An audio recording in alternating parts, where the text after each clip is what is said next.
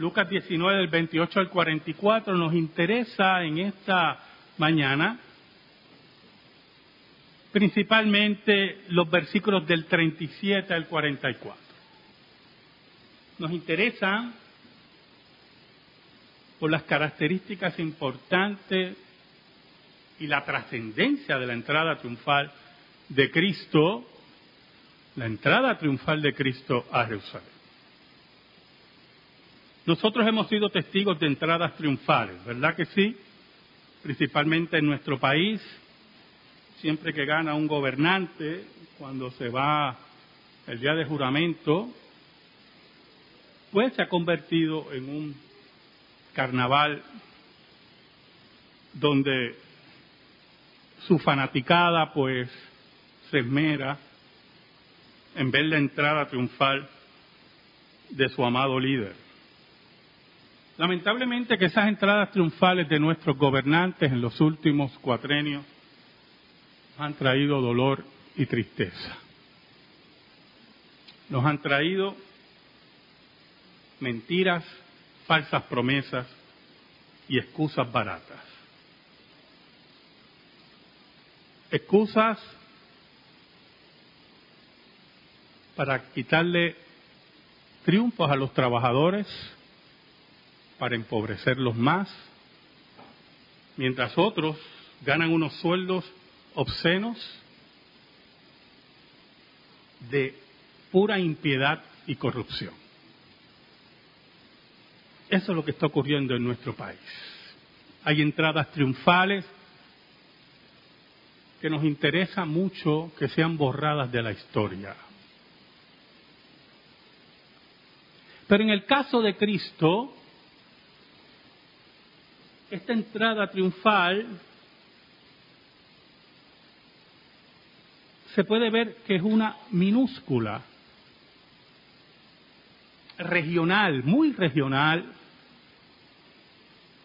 en la cual hay un reto a la autoridad corrupta del fariseísmo, un reto al imperialismo romano,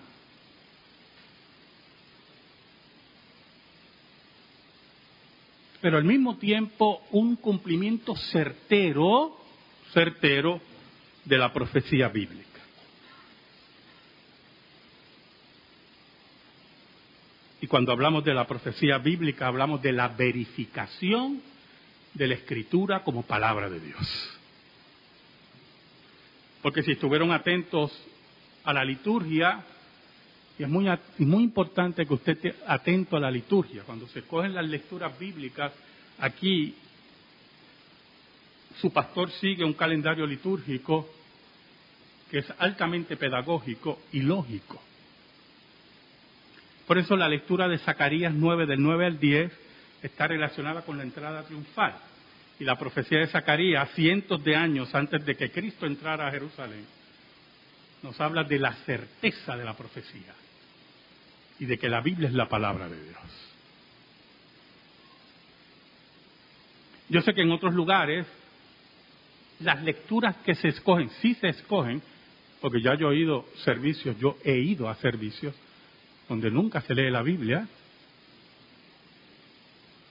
lo cual me sorprende grandemente, y lo cual te habla de cómo los elementos del culto verdadero que habla el Nuevo Testamento están siendo eliminados, los sacramentos, la lectura bíblica, para buscar llenar unas sillas y unos bancos de personas que buscan su satisfacción personal y que sus sentidos sean alertados con música estridente o con falsas promesas. Cuando hablamos de la entrada triunfal de Cristo, la misma que puede parecer efímera, estamos hablando del eje de la historia, de la historia de la salvación ese eje de la historia lo vamos a compartir en esta mañana. Oramos. Señor bueno, te pedimos en esta hora en el nombre de Jesús, aquel que vive para siempre y venció la muerte. Que nos esconda, que perdones nuestros pecados y nos escondas bajo la sombra de la cruz y llegues al corazón de tu pueblo, de los tuyos. Escúchanos, Señor, para que tu pueblo se afirme en la roca eterna que es Cristo. Y que entienda que no importa las adversidades, las preguntas, no importando nada de eso, tú eres el rey triunfante que espera que todos tus enemigos sean puestos como esclavos de tus pies. En el nombre de Jesús oramos. Amén y amén. La entrada triunfal de Cristo tiene aspectos proféticos de cumplimiento exacto, pero también aspectos de la soberanía de Dios en forma reluciente, si podemos llamarlo así. Cristo no tenía tiempo de preparar su entrada, ni de buscar un pollino, un hijo de una asna. No tenía tiempo para eso. El maestro venía a predicar el Evangelio, a sanar a los enfermos, a la enseñanza, a la inauguración del reino de Dios. Y no tenía tiempo para estos preparativos de ninguna clase. Por lo tanto, cuando llega la hora del cumplimiento profético, Jesús manda a sus discípulos a buscar a ese animal. Oiga, y los discípulos se preocupan, porque son hombres de preparación, son hombres de una cultura en la cual usted no puede llegar a un lugar y llevarse lo que le dé la gana. Pero Jesús le dice, cuando lleguen allí, si alguien le pregunta, mire qué interesante, van a decir que el Señor le hace falta este pollino. Que el Señor ha mandado a llevarse. Que el Señor lo necesita. Por lo tanto, posiblemente en la mente de los discípulos estaba el pensamiento de que ya Cristo hizo el acuerdo con este hombre y que cuando digamos el Señor, pues Él nos va a dar. Pero en ningún momento el texto nos dice eso, todo lo contrario. El texto lo que nos dice que Dios tiene el control de las decisiones de los hombres y como dice Proverbios, inclina el corazón del hombre a donde Él quiere y como Él quiere. Por lo tanto, cuando llegan los discípulos y preguntan, a, e, ellos le preguntan, mejor dicho, ¿qué ustedes hacen? ¿Por qué se llevan esto? El Señor lo necesita. El Dios soberano que nosotros servimos, el Dios de la Biblia, el único Dios verdadero, controla las emociones, las decisiones de los hombres y controla cada punto de la creación, incluyendo seres irracionales como los animales. Por eso que cuando Jonás es tirado al mar, dice la Biblia que Dios envió un pez grande. No es que el pez estaba allí de paseo, ¿verdad? No es que el animal estaba de paseo, si creemos que es una, un cachalote, ya sería un mamífero. No es que Dios lo dispuso porque Él controla cada detalle. Oiga, y llega el momento de que el maestro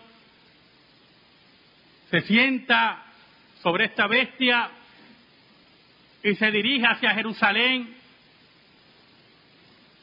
y dice la escritura, es interesante, Lucas nos dice que la gente empezó a tirar manto,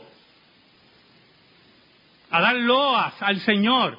Lucas es el único, escuche, que no menciona las palmas. No menciona las ramas de los árboles que la gente arrancaba para poner y saludar al Señor.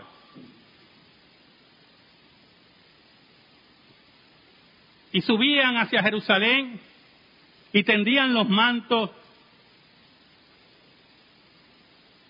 El versículo 37 nos dice, cuando llegaban ya cerca de la bajada del monte de los olivos, toda la multitud de los discípulos gozándose comenzó a alabar a Dios a grandes voces por todas las maravillas que habían visto. Era la última semana de Cristo,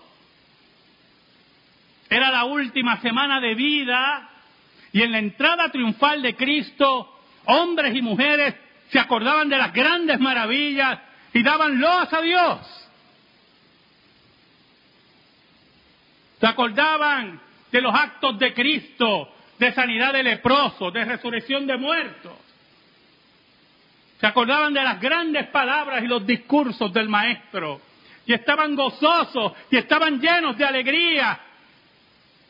Y tiraban sus mantos y no se daban cuenta que ante sus ojos se cumplía la profecía de Zacarías.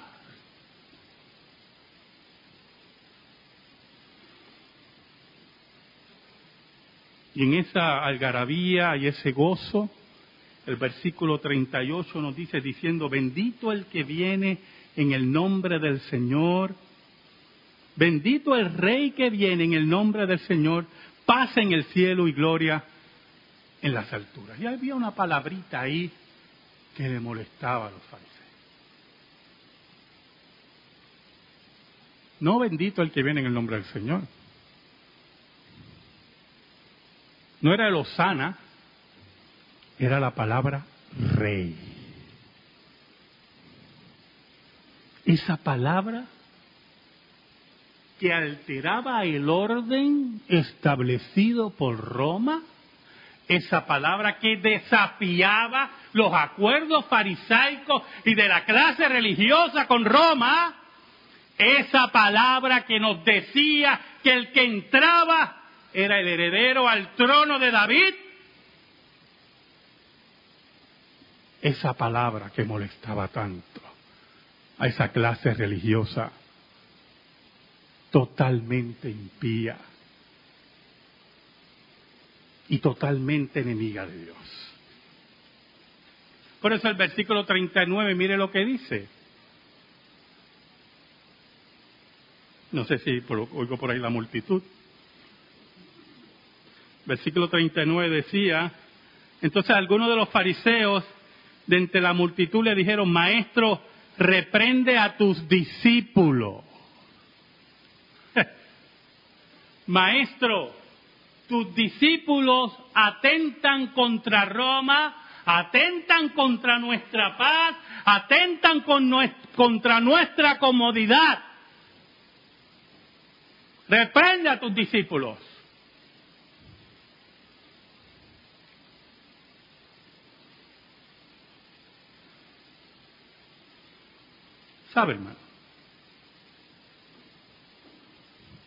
No todo orden, no todo orden es legal. No todo orden es correcto.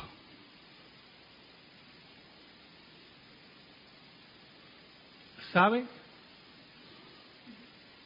La labor de Roma en el mundo conocido y su conclusión en el tiempo de Cristo se llamaba la Pax Romana.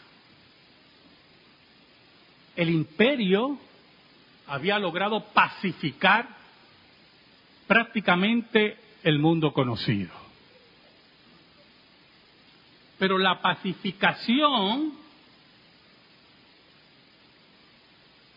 de todo ese mundo como ellos lo conocían, el mundo tenía unos precios. Era aceptar prácticas de dudosa moralidad, era aceptar la corrupción de los emperadores, era aceptar el sinnúmero de religiones y sus prácticas impías, era aceptar el infanticidio, era aceptar la homosexualidad, la prostitución sagrada, era desvalorizar al ser humano, no verlo como la imagen de Dios, sino verlo como algo útil.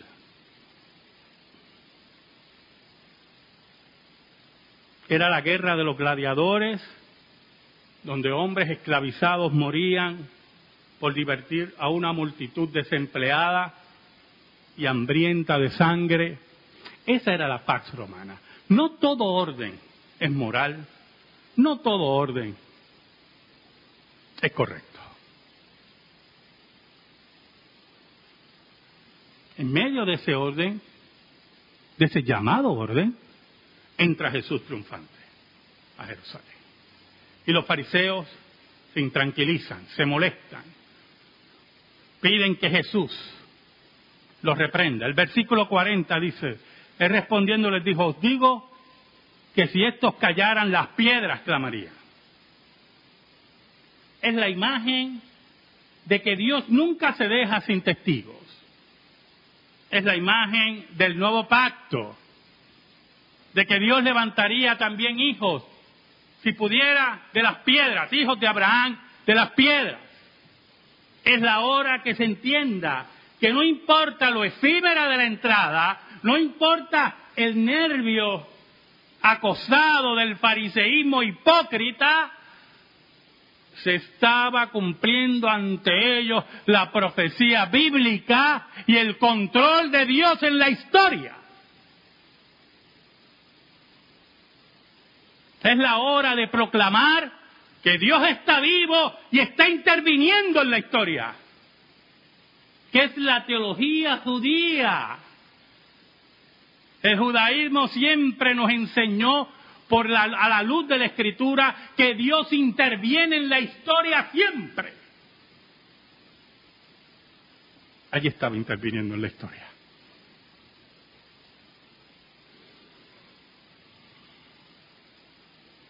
Cuando llegó cerca de la ciudad, el versículo 41, al verla, lloró sobre ella. ¿Sabe? Jesús lloró dos veces por Jerusalén. Y lloró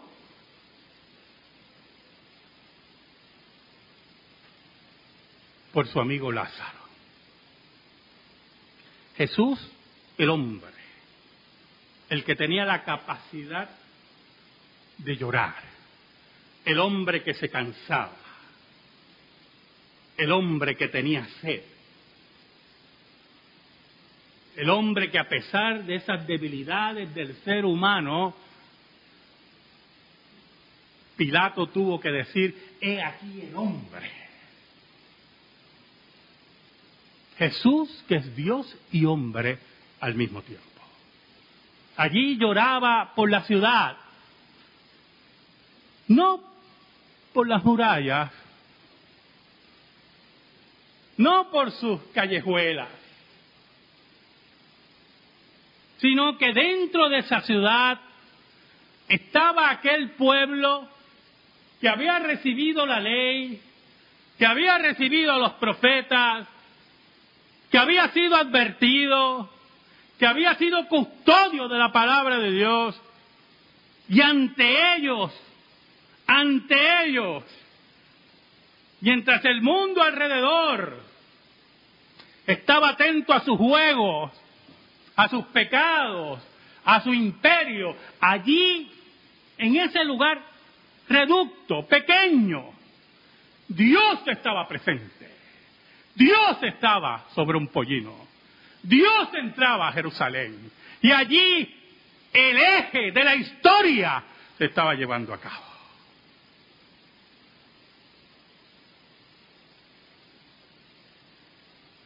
lloraba por el poco entendimiento de su pueblo. Lloraba por lo superficial que era su pueblo.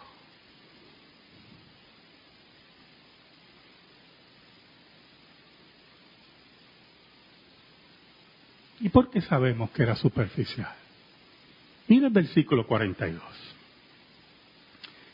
Entre lloro decía Jesús, oh, si también tú conocieses a lo menos en este tu día lo que es para tu paz, mas ahora está encubierto de tus ojos. Si tú entendieras el momento histórico profético que estás viviendo, si tú entendieras que la paz romana no es la paz de Dios, si tú entendieras que el orden imperial no es el orden de Dios, si tú entendieras que la paz, como dice Cristo, la verdadera paz es reconocerlo a Él como el Mesías de Zacarías, Dios encarnado. Si tú entendieras eso, Jerusalén.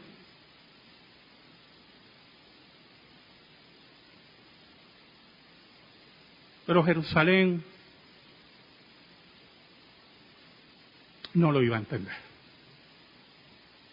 Por eso su fe era superficial, por eso su fe era del momento, por eso su fe era la fe de la algarabía momentánea. Por eso esta Jerusalén que tanta loas das a Cristo, días después grita, crucifícale, crucifícale.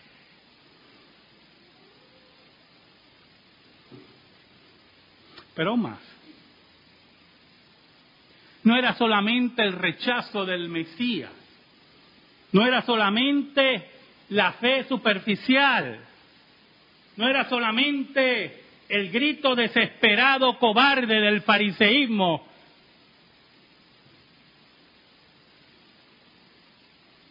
era también que el antiguo pacto está llegando a su fin. El antiguo pacto llega a su fin.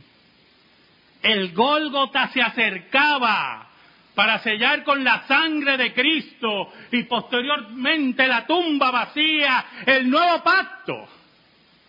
Por eso el versículo 43 dice, porque vendrán días sobre ti vendrán días sobre ti cuando tus enemigos te rodearán con vallado y te sitiarán y por, y por todas partes te estrecharán.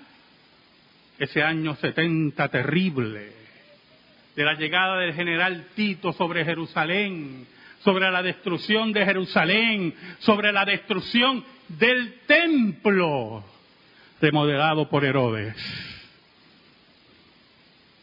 y dice, y te derribarán a tierra y, a tus hijos dentro de ti, y no dejarán en ti piedra sobre piedra, por cuanto no conociste el tiempo de tu visitación. Ese año 70, donde cada madre, cada padre vio la muerte de sus hijos, vio la muerte de su familia, cuando los soldados romanos entraron como máquina de moler carne y mataron a cuanto todo respiraba. Y buscaban piedra sobre piedra, oro, plata. Y cuando llegaron al templo, lo destruyeron por completo. Y el lugar santísimo fue violentado por completo. Y ese día se marcó, como dice Cristo, el día del fin total del pacto, del antiguo pacto y el nuevo pacto vigente estaba vigente y reluciente. ¿Sabe, hermano?